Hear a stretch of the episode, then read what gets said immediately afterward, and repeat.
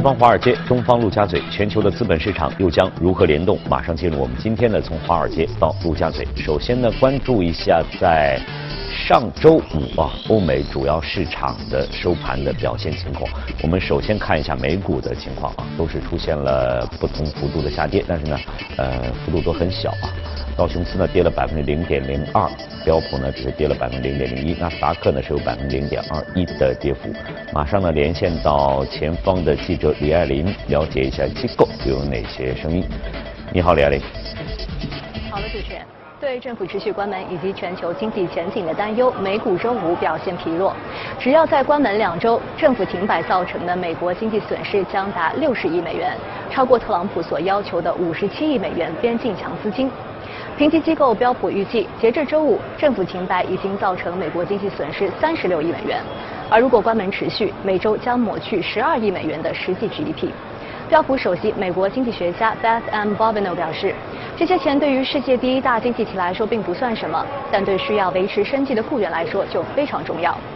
消费品零售商可能已经感受到了政府关门引致的消费低迷，八十万的联邦雇员领不到薪水，退税也可能会延迟。百思买股价在盘中曾下探百分之一点四，沃尔玛股价在平盘点位震荡。多家评级机构警告，政府关门时间过长，会预指如果停摆持续，将使其触及债务上限，并影响制定预算，那么美国可能会失去三 A 主权信用评级。穆迪表示，政府关门对于美国主权信用评级暂时就没有直接的影响，但负面影响达到了扰乱经济的程度。经济学家们认为，金融动荡、政府关门，使得美国经济衰退的风险处于六年的高位。摩根大通首席美国经济学家 Michael 下调了美国一季度的 GDP 增速预期，由百分之二点二五下调至百分之二，并且表示下修的主要原因就是联邦政府关门对于经济产生的影响。他表示，政府每关门一周，美国季度 GDP 增速将会减少百分之零点一至百分之零点二。美股即将拉开财报季，银行股将会密集公布截至去年底止的季度表现。花旗、摩根大通、高盛、美国银行等公司的财报也即将出炉。经济数据方面，美国十二月 PPI、工业产出等数据也是值得关注。主持人。好，谢谢艾琳的介绍。以下呢，我们再来看一下上周五呢，呃，欧洲三大指数的收盘的情况，同样呢也是出现了不同幅度的下挫啊。呃，德国 DAX 跌去百分之零点三一，法国 CAC 四零跌去百分之零点五一，英国富时呢跌了百分之零点三六。以下呢，我们再连线到前方记者姚方庆，了解一下详细情况。你好，方庆。好的，主持人。隔夜，美联储主席鲍威尔重申对加息保持耐心的消息，为周五欧洲股市带来提振。泛奥斯托克六百指数收盘时上涨了百分之零点一。不过，出于对未来贸易局势不确定性的担忧，德国、法国和英国主要股指依然收跌。英国富时一百指数在早盘时一度上涨了百分之零点八。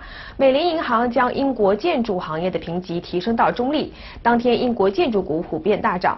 之后，英国标准晚报在一条消息中援引知情人士称，英国脱欧将会延后。虽然首相办公室很快否认了延迟脱欧的可能，但市场已经抹去了早盘的涨幅。而最新数据显示，英国去年九月至十一月的经济增速达到六个月以来的最低。全球贸易环境的恶化以及脱欧是主要原因，也拉低了大盘走势。截至收盘，英国富时一百指数下跌了百分之零点三六。主持人，好，谢谢方鑫的介绍。在了解了上周五呢欧美市场的收盘情况之后呢，马上进入到我们今天的全球关注。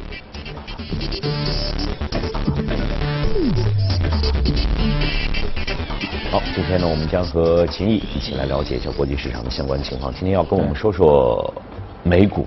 对。呃，因为对于二零一九年的。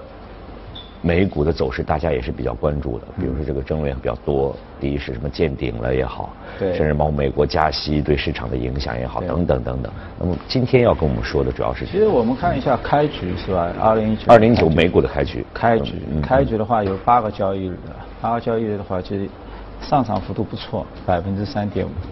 啊，嗯，然后呢，如果我们从这一波起谈，起谈其实是十二月二十四号是一个低点，就是圣诞节到现在的话，对，是十二个交易日，这十二个交易日的话，其实反弹了接近百分之十，是吧？然后的话，我看了一下个股啊，那个标包括那个标普五百的，那么你有四十七只股票涨幅的话是超过百分之二十的，两百七十个股票它涨幅也超过了指数也超过百分之十。嗯。所以整体的话，市场的那个可操作性的话也非常强，包括你像那个 Russell 两千，就是说它的成长股的一个指数是吧？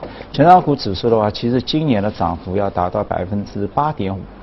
它应该是超过了整个百分之三点的标普的五百的一个指数的一个涨幅，嗯嗯嗯。那么个股的话，一百接近一百三十档股票的话，涨幅是超过百分之二十的，啊，所以呢，整体我们可以看出，今年过来，在美股的话，它的这些小盘的这些成长股，它也开始强于就是说原来的那个大盘股，就是标普五百的大盘股。嗯。那这基于可能也是一个，就是说因素的话，就是说。标普五百，它可能都是 multinational 跨国大型中企业，是吧？除了来自于美国的收入，可能很多还来自于 international。现在是美国本土的数据很好，但是呢，来自于海外，包括欧盟啊，其他这些，它的数据可能并不是如美国那么亮丽。但是呢，这些 Russell 两千呢，它绝大部分都是美国本土的一些小型股，是吧？它几乎就是可能百分之七八十、一百或者这些都是来自于美国本土的。那么历经包括二零一八年，它应该是走的也不是很好，是吧？应该跑出整个标普五百的。那么所以的话，今年的话就出现了一个另外一个情况，是吧？那么相当于它的一个走势的话，强于目前的那个标普。呃，那那从这个背后，我们我们能得出一一些什么什么什么结论在在这里面？因为我看就是说这一波反弹，然后，我们还定义为是一个反弹，然后，就是说。虽然它是一个高位一个牛市，要跌下来也超过百分之十，百分之十几，是那现在有一个低位有一个反弹，就是说我们看一下它的一个就是上场的一些理由啊，或者一些因子因因素是吧？那么我们去看的话，就是今年你上场的话，第一个就是波动率，就是基于波动率的一些交易的话，可能能够获得一些超额的一个回报。嗯，所谓波动率的话。那有可能就是去年下跌的比较多的，因为它幅度比较大嘛。我一看，可能打开来很多都是生物医药、制药型的一些股票。那么正好的话，一月七号到一月十号有一个 J.P. 摩根的一个大会，嗯，然后呢，大会期间的话，之前我们看到那个世贵宝有一个六百多亿美金的一个大型的一个并购，是吧？所以的话，底下的一些中小型的百亿美金左右的市值的一些医药股反弹力度比较大。这是这是都有事件的一些推动的。对，就是这是一个 J.P. 摩根每一年一月份都是他，这今年应该是第三十七届了，是吧？嗯嗯嗯。就是全球最大的一个医疗会议，那这里面的话，基本上定了一个。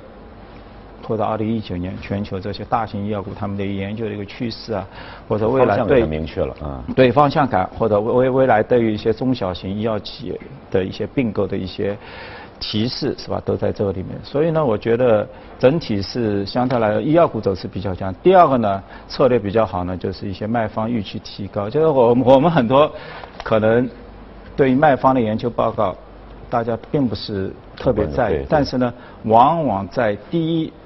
就是说，第一个月就是新年的第一个月，因为大家都在十二月份的时候，各路人马要进行二零一九年那个预测，对，是吧？倾盘而出，啊，拿出自己最好的一些 idea。其实这个一定要尊重他们的一个果实，是吧？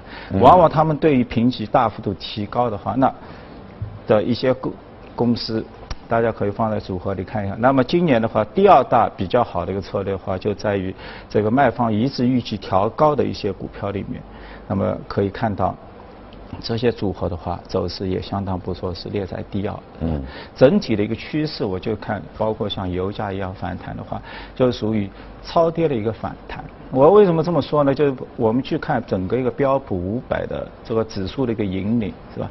去年跌的最多的一个是能源啊，是因为石油价格比较跌的比较多嘛，是吧？还有一个是金融股啊，跌跌幅都在百分之十，包括材料也不好。但是今年你看，开股至今。就是标普的七到八个大行业里面，引领的就是正好就是金融，包括能源，包括材料。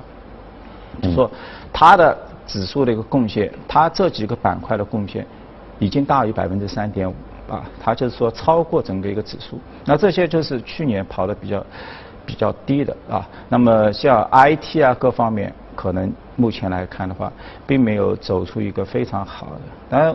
我们也注意到，就是说，其实有两个龙头股还不错啊，一个是那个 Amazon。嗯啊，涨了，最近话题比较多啊，话题 话题比较多，但是它还涨了百分之二十。嗯嗯。还有一个呢，就大家都喜欢的 Netflix，嗯，上涨了百分之四十。这两个就提醒大家，就是金融股随时有可能我要就是要回来。嗯。然后呢，说到就是说金融股啊，那么可能是这个礼拜开始啊，就是密集的。刚刚也说到，就是说，包括高盛、富国啊、美银啊，包括一些资管公司啊、BlackRock 啊这些大型的公司，都要在这个礼拜的话有财报。这整体百分之十一，也就接近三万亿美金市值的公司，在这个礼拜都要进行一个财报的发布。而且，大家目前对银行股的话是预期是比较低的，市场一致预期都比较低，因为认为整个一个经济的话，它进入了一个中后期啊。那一九年看不到。有可能大家二零二零年后可能会看到一个 recession，短期可能几个月的一个一个负增长一个 recession，所以银行股就趴的都比较低。那这个时候的话，会不会本周的话有一些预期的惊喜？因为我觉得我们现在看到整个整体一个金融科技的一个大变革之后，其实银行端的 cost saving 就是它的一个成本端的一个控制是非常有利的。啊，在这个时候的话，而且大家包括。原来对于加息各方面是吧，就是说认为停暂停了，那么它的 NIM 它的就是说息差有可能是往下去是吧，不会上涨，所以呢都打得比较低。那我请大家注意，就是说包括周五大家预期都非常低的，就是那个通用汽车，它一下子爆出一个非常亮丽的一个财报。也就是说，实际上，二零一九年本来大家预期是并不是很好，对。但是反而通过这些，你刚才分析这些数据在里面，通过开年的这样一个美股表现来，不见得像我们想象的那么差，甚至有可能像你提到的，包括我刚才的这个银行股，它趴得很低，但是它弹起来的话，极有可能也会弹得很高。对，而且它弹的话，就是说你像那个 GM 出来，就是说。充满了争议，就是说礼拜五的话，应该是它涨了七到八个点。应该汽车股当中，对它而言的话，它还是幅度比较大。问题是，它做出了一个业绩的一个指引，一一九年的一个指引，它的一个 free cash flow 的话，一下子提升到要七十亿、八十亿这样的一个，就是是出人意料的。出人意料，远远大于这个市场的预期，大家都不知道怎么回事。哎。哪哪一个端或者里面出现问题？这里面又会透露出什么一些消息呢？就是为什么会有这样一个情况出现呢？大家有问。按理说，比如这些预期的话，并不是这么好，但是反而出现了这样一种情况。对，这个是是，因为我觉得就是说，可能也是跟大家分析的各方面，他们追踪的这些市场的一些营销的一些数据，或者说过往的企业的它的一个资产负债表的话，你拿出来对它的一个成本端的一个预测端，但是呢，总有一些。可能你是没有知道的，是吧？比比如说某些库存啊，在它的一些工厂的这里面，因为它可以进行一些调整。就大的数据，大家说哦，你说北美市场一千多、一千七，美国上我记得是一千七百万辆左右的，几乎就是各大厂商进去已经是全部就是大家已经是完竞争格局已经定了，是吧？产量各方面都已经是定定了。那这个时候。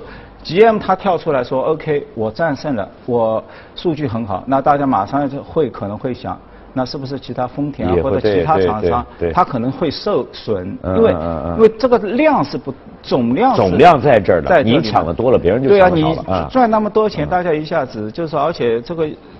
就是汽车应该是一个非常成熟的一个 commodity，就是不大会大家会有很大的一个偏差，就几万美金又不像奢侈品，它的价格各方面成都基本上有过，而且是走了这么五六年，五六年了，大家对这些数据应该是应该是基本上是成熟的非常是吧？所以这个的话，我觉得要引起大家足够的，因为我们现在包括查一句，就是说整个一个 CS 二零一九啊，今年的出来。你去看好了，这个其实大家在谈的都是汽车的。以前的话，可能还谈一些消费电子啊，或者，现在出来一些大屏幕的一些电视机啊，或者一些 AI 应用啊，就是今年你去看里面都是汽车，是吧？尤其是汽车，它在里面的一些。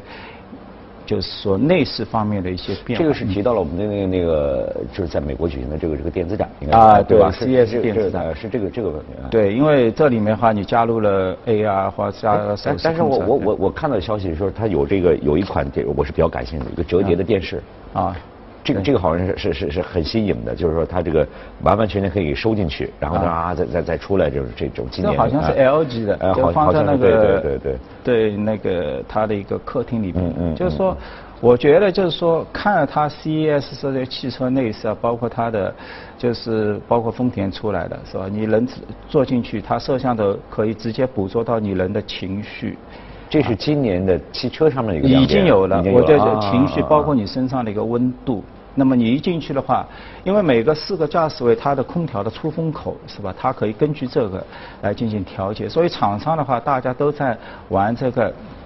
人工智能各方面，嗯嗯，所以这个的话是颠覆现有的车型的我们对汽车这个理解理解是吧？就是完全包括我看了一下奥迪，奥迪的话，它的后座位放了一个。VR 的一个影视屏，因为你汽车在开通的时候，其实你的车子是一个运动体。嗯。那么这个运动体跟它的这些游戏端已经全部 cover 在一起了，所以坐在后端的人，他能感受到你车子一摇动，他整个坐在里面，他人也开始摇动了。所以完全是，这个是跟我们以前的这种体验感是不一样的，是吧？屏幕一拉开来，整个一个屏汽车这个屏上面就跟我们完完全全开车我们平常的这个体验是完全不一样的。完全极有可能就像我们可能去，呃，坐在游戏机上。对。这个尤其在就体验那个赛车的那种左晃右晃的，是这种感觉吧？应该是这种感觉。因为就所以我说，所以说嘛，汽车汽车它今年二零一三年到了 CES，它谈出来就是说，不要再把我们想象成只是一个汽车的一个制造公司。嗯嗯。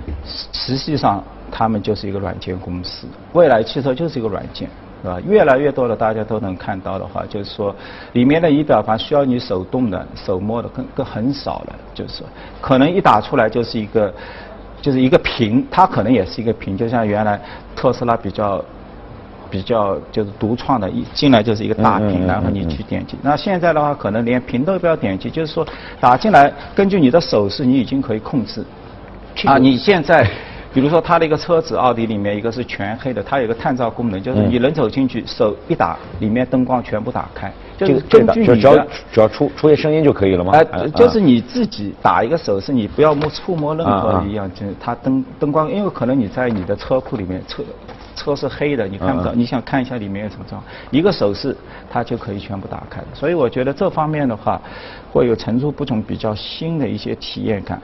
然后的话，慢慢的去改变，就是说，原来汽车在我们心目当中，它只是一个 commodity 商品这么一个概念，变成一个服务型公司。这个是我们，呃，驾乘人的这样一个感受。对对，这个是改变啊，这是给我们带来。那么对整个汽车市场的格局会有什么样的一个改变？我觉得这个格局现在目前而言，我们一下子很难说，就是只是说大家目前来的一个里面的改变，第二个就是无人驾驶或者 L 到 L 三 L 四，但是 L 五 L 六，那当然了，无人驾驶到最终的话是一个很漫长，就是说现在大家都可能认为十年以上，因为包括我看到软银也投了二十五亿美金，百分之十到 GM 通用汽车里面，就是说最终。汽车公司一定会走向一个，它是一个出行服务商，它不是一个卖车的。它不是制造商了，它不会是制造商。就像你现在，第一估值肯定是在谷歌里面的威猛，嗯，那现在估到一千七百亿，那最终的话，在他心目当中，可能就是几百万辆的这个在外面跑行的这个出租车，包括特斯拉也是这样。就第一步只是做我的这个电动车，只是它的第一步。嗯。